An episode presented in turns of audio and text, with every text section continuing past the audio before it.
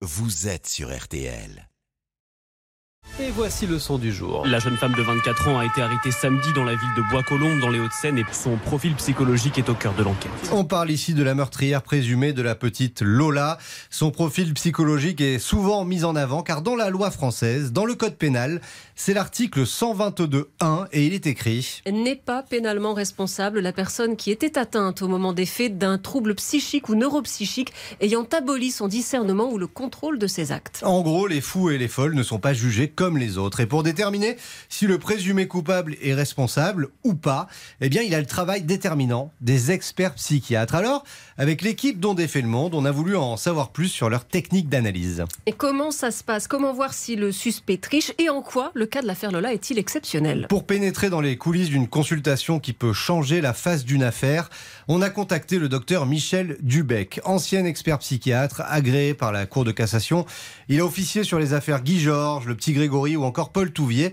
Et d'abord, dans l'exemple de l'affaire Lola, voilà la procédure. Il va y avoir donc euh, plusieurs experts, c'est-à-dire dualité ou, ou, trois experts en premier collège. Il y aura forcément contre-expertise, forcément. Et je vous rappelle que les parties civiles ont le droit de demander leur propre expertise. Et si jamais il y avait une atténuation de responsabilité, euh, à tous les coups, euh, il y aura euh, plusieurs collèges. Et c'est important de préciser que ce n'est pas parce qu'une pathologie psychiatrique est détectée chez la présumée coupable qu'il y aura automatiquement irresponsabilité. Alors justement, comment les experts s'y prennent pour ne pas se laisser duper, pour savoir si la personne en face ne joue pas la comédie? Eh bien, c'est dans la façon d'interroger le patient que tout va se jouer. Une expertise psychiatrique, c'est un dialogue continu qui dure une heure, deux heures, trois heures, ou qui est recommencé plusieurs fois. C'est pas telle ou telle phrase qu'elle prononcerait qui peut euh, nous permettre de faire un diagnostic. Il faut vraiment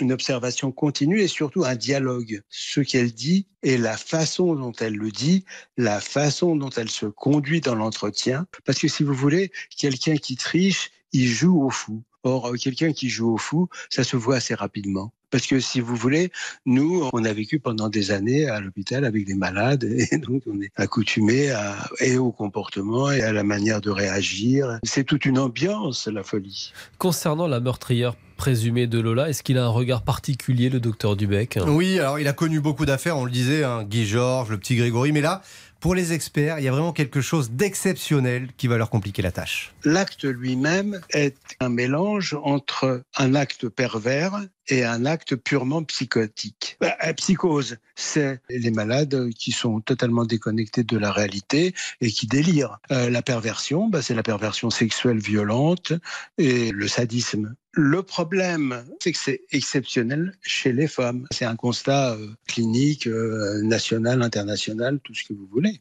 Donc là, on est dans un cas tout à fait exceptionnel. Et donc, le problème de l'expertise va être très complexe, très difficile. Du fait du caractère exceptionnel chez une femme, d'actes pervers, l'alliage exceptionnel là, euh, ça, ça se voit nulle part. Et il faudra aussi savoir si la présumée coupable a consommé drogue et alcool qui peuvent, selon le docteur Dubec, favoriser un passage à l'acte. En tout cas, dans cette affaire, l'expertise psychiatrique qui aura lieu a priori, on n'a pas la date, hein, mais dans les, les prochains jours, ce sera la prochaine étape.